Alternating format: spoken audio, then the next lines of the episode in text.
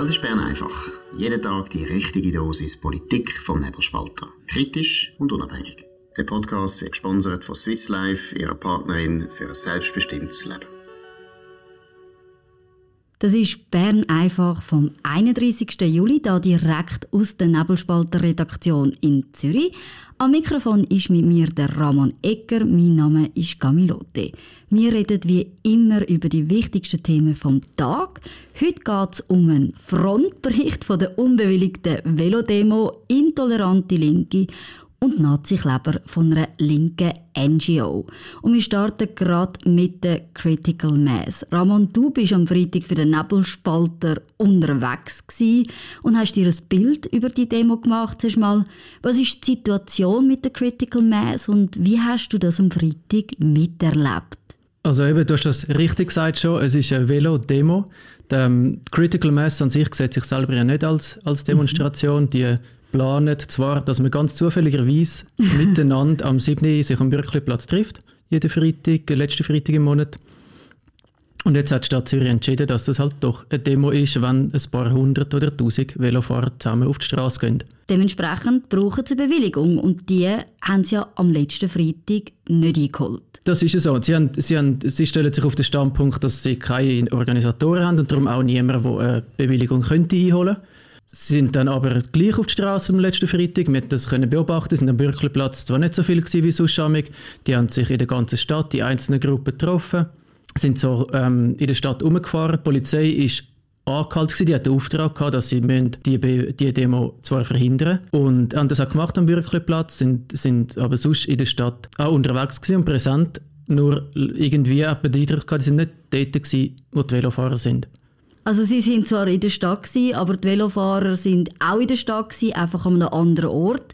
Und es hat sich dann, wie du beobachtet hast, doch zu einer größeren Gruppe geformt. Genau, also die, die, die kleinen Gruppen, die sind unterwegs gewesen. Ähm, ähm, wenn zufälligerweise mal die Polizei doch dort war, wo die sind, dann hätten sie natürlich die Möglichkeit gehabt, den Auftrag gehabt, die, die wenigstens ihre ähm, Verstöße gegen Verkehrsregeln, die sie ja logischerweise machen, die befahren Rotlichter, die blockieren den Verkehr, hätte man können aber das ist auch nicht passiert. Man, man hat dann so ein der, die Beobachtung ist, dass man die Demonstranten mehr eskortiert hat, man ist mit dem TÜV, mit den E-Bikes mitgefahren und hat geschaut, dass es eigentlich gut fließt, die Velofahrer, anstatt dass man, dass man die Verkehrsregeln auch durchgesetzt hat.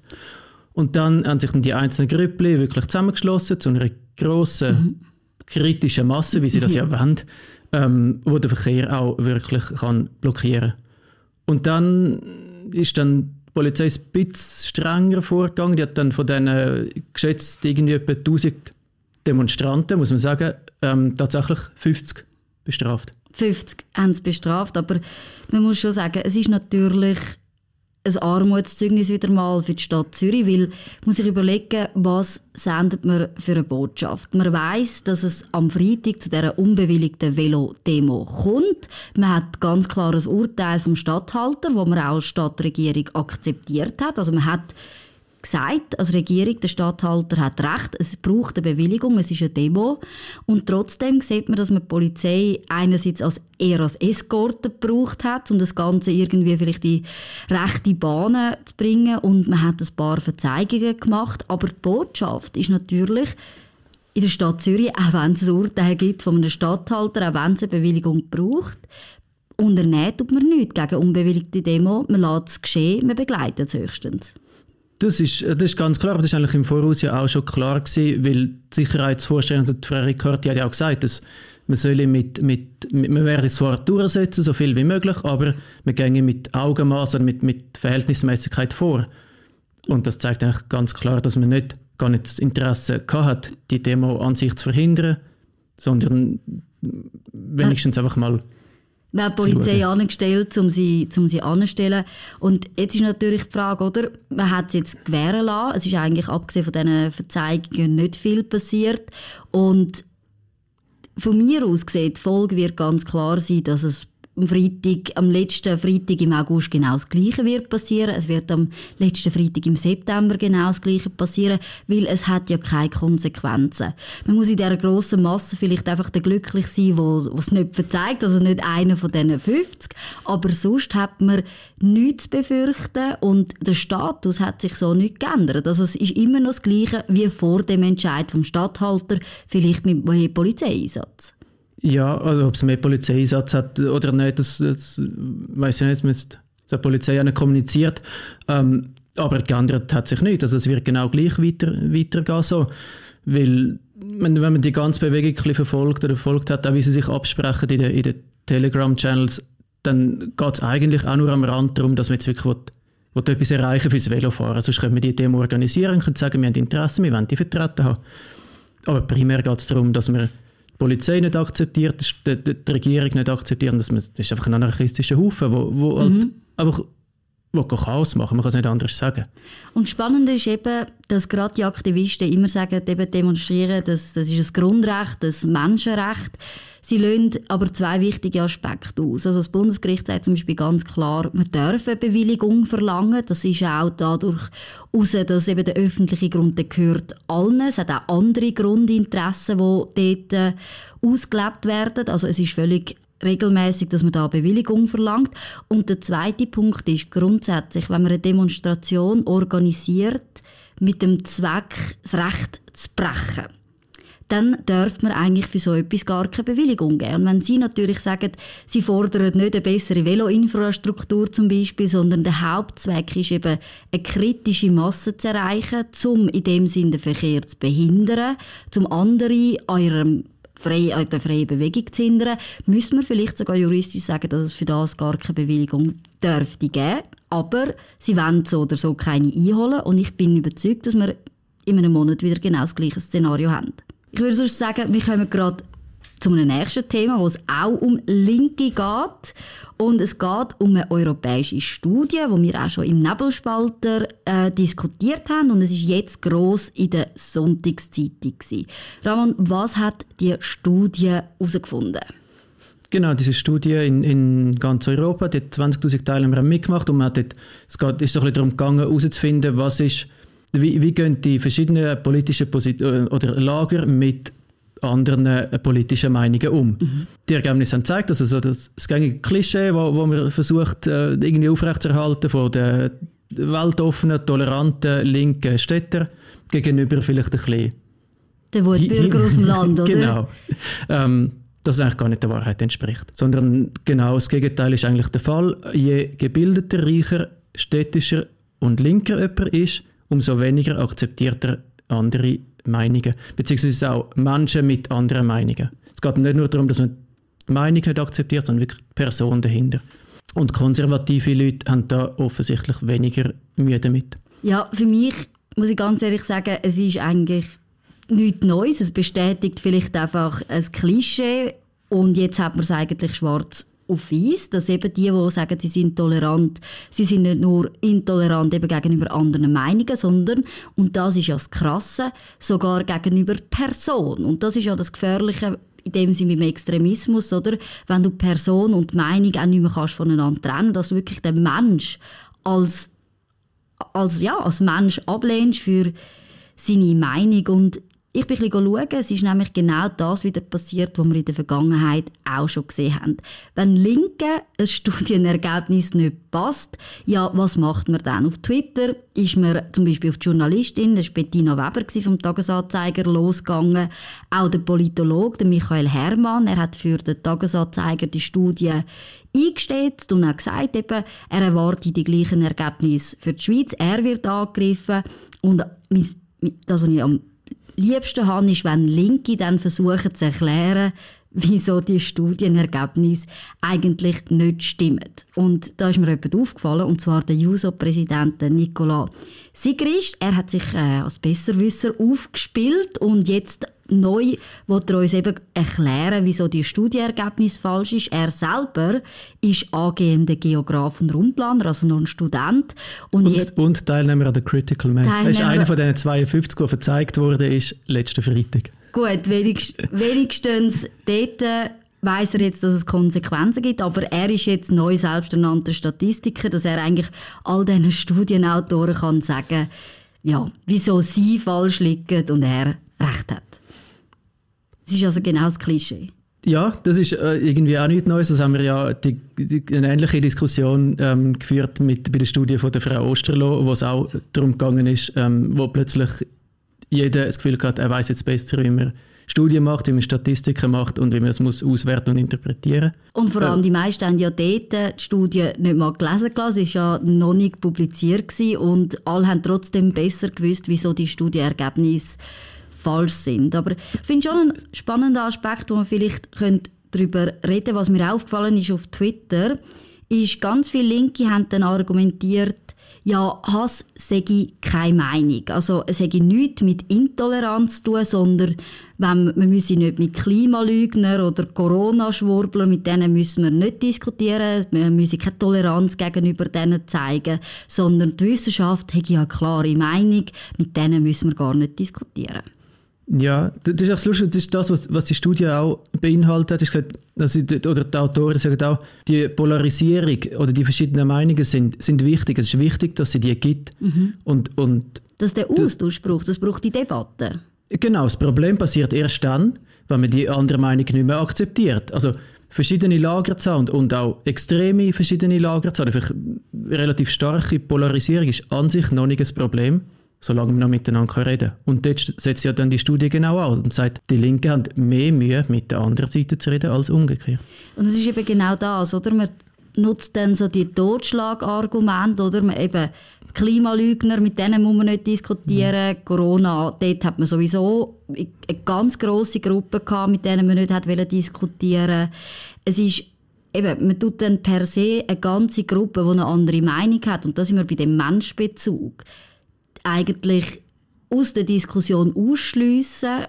Und das ist doch etwas, was eine krasse Entwicklung ist und mir in dem Sinne natürlich Sorgen macht, weil im Endeffekt sollte ja das beste Argument gewinnen und wenn das alles Spinner und Wahnsinnige wären, wo man da möchte nicht mit ihnen diskutieren, dann würde man ja kein Problem haben, um in einem Diskurs können andere Leute von seiner Meinung überzeugen, aber man möchte ja gar nicht mehr darüber diskutieren. Ja, es ist doch einfach, wenn man, wenn man die andere Meinung nicht mehr als Meinung akzeptiert und die eigene als Fakt anleitet, dann erübrigt, erübrigt sich irgendwie auch eine Diskussion aus, aus Sicht von der Linken. Man sagt, okay, du, du hast per se bist du faktisch falsch. Über was willst du diskutieren? Genau, es ist der einfache Weg, um die Diskussion in dem Sinn zu canceln. Und über fragwürdige Methoden im demokratischen Diskurs reden wir auch in unserem letzten Thema. Und zwar geht es um die linke NGO Campax. Die haben eine Kleberkampagne lanciert und damit für Unmut gesorgt. Was ist der Kleber Genau, ähm, die linke, das linke NGO Campax ist, nennt sich selber Bürgerinnenbewegung. Ähm, typische linke Themen beackern, prominent Klimaschutz. Ähm, ihre Geschäftsführer, der, der Andreas Freimüller, ist ehemaliger Greenpeace-Aktivist. Der, der Balthasar Gleit ist im Vorstand. Also es geht so ein bisschen, man sieht so ein bisschen, welche Richtung das geht. Und dann ist ein grosses Problem mit der SVP schon lange und neuerdings mit der FDP dank der Listenverbindungen.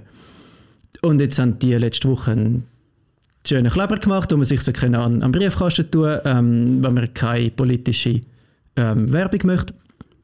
Es ist das Schäfli-Symbol von der, von der SVP, wie man es kennt, mit einem Fuck Nazi-T-Shirt, wo ähm, die FDP und die SVP halt rauskickt. Also ich muss zuerst mal sagen, Punkt 1, ich weiß nicht, was das für Hobbypolitiker sind bei dieser NGO, weil es ist eine Tatsache, aufgrund, dass wir eine Demokratie sind, darf man auch politische Werbung in den Briefkästen verteilen. Das merkt man, wenn ein Abstimmungs Wahlka äh, Abstimmungskampf, Wahlkampf ist, man bekommt von allen Parteien bekommt man Werbung zu. Das ist eben die Idee oder die Informationsfreiheit, dass man darf eben in jeden Briefkasten, auch wenn ein Kleber drauf ist, politische Werbung rein tun. Also der Kleber bringt gar nichts, außer dass man sich mega cool kann fühlen wenn man den Kleber auf seinem Briefkasten geklebt hat, das Linke. Und das Zweite ist, mein Gott, die Nazi-Vergleich. Es gibt keine kein Anlass, wo das ein passender Vergleich ist, wo man das benutzen sollte. Und was passiert ist, ist, dass man sich entsprechend aufgeregt hat. Man hat auch von jüdischen Jüdische Leute haben sich dann auch äh, angegriffen gefühlt dadurch. Es war eine Verharmlosung von den Nazi-Verbrechen. Und bei Campax hat man dann zwar den Kleber angepasst, man hat dem Schäfli den Nazi-Bulli abgezogen, aber grundsätzlich es ist in jeder Hinsicht unpassend, so einen Kleber zu machen.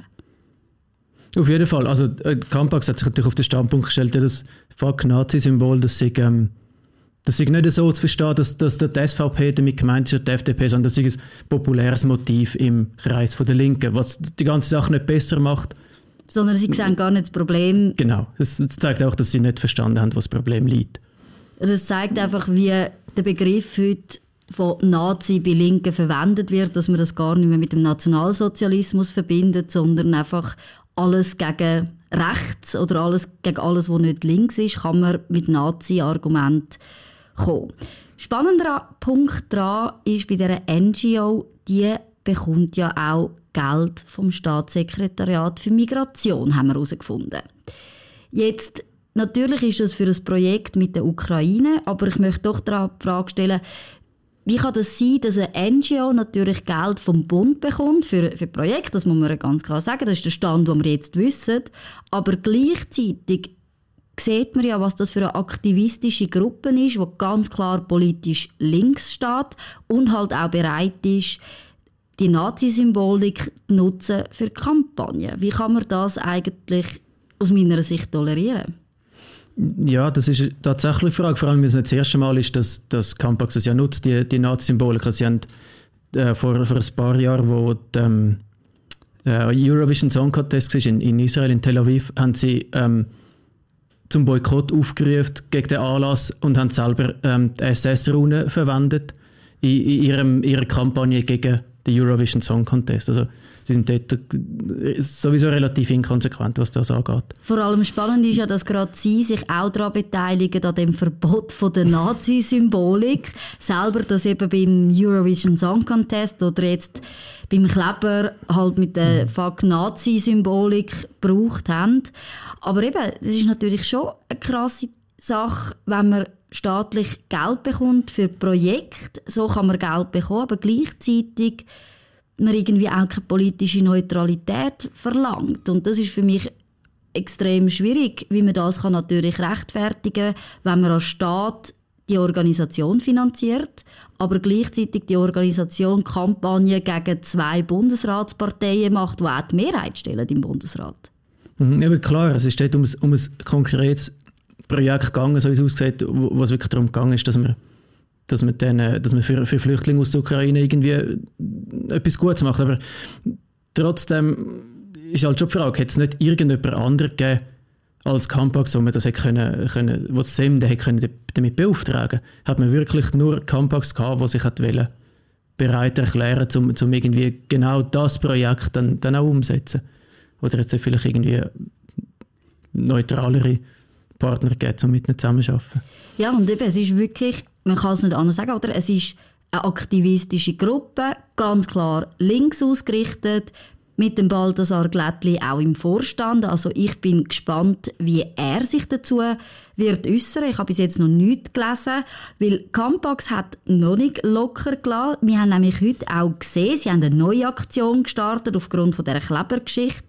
Und zwar rufen sie die Leute auf, dass sie der FDP sollen zeigen wieso man keine Listenverbindungen mit Rassisten, Queer- und Transhasser, Sexisten, Kriminellen und Freunden von Kriegsverbrechern soll eingehen. Also es ist ganz klar weitere Kampagne, es ist wieder auf einem Maß, man muss sagen, ich frage mich immer, wo sind die Argumente? Man hat nur immer die Schlagwörter, eben Freunde von Kriegsverbrechern, Transhasser, aber nein, es ist eine demokratische Listenverbindung, die es immer mal wieder gegeben hat. Bei den Linken kritisiert das niemand, aber da haben wir eine NGO, die eine Kampagne macht. Ja, es ist halt wieder das Gleiche, wie, wie, wie wir in der Frage vorher hatten, mit, ähm, mit der Toleranz der Linken. Wenn man sich immer auf, auf die Stufe von der, von der Unterdrückten und von der Armen und Benachteiligten stellt, dann ist es immer einfach mit, der, mit, der, Also Kühle zum Rundumschlag auszuholen und einfach alles andere. Sowieso einfach mal nicht zu akzeptieren, weil man gehört ja zu den Guten, wenn man die Schwachen vermeintlich verteidigt. Bei uns beim Nebelspalter ist es natürlich nicht so. Wir diskutieren gern, wir haben gern andere Meinungen und wir bringen gern die Fakten und erklären auch, wieso sie wichtig sind. Das ist die Ausgabe vom 31. Juli von Bern einfach. Wie immer tun Sie uns abonnieren, weiterempfehlen, vor allem auch hoch bewerten. Wir wünschen Ihnen einen schönen 1. August. Lassen Sie sich von Linken das Feuerwerk nicht vermiesen. Essen Sie eine feine Bratwurst, geniessen Sie den freien Tag. Und wir hören uns am Mittwoch wieder auf dem gleichen Kanal zur gleichen Zeit. Das war Bern einfach, gesponsert von Swiss Life, ihrer Partnerin für ein selbstbestimmtes Leben.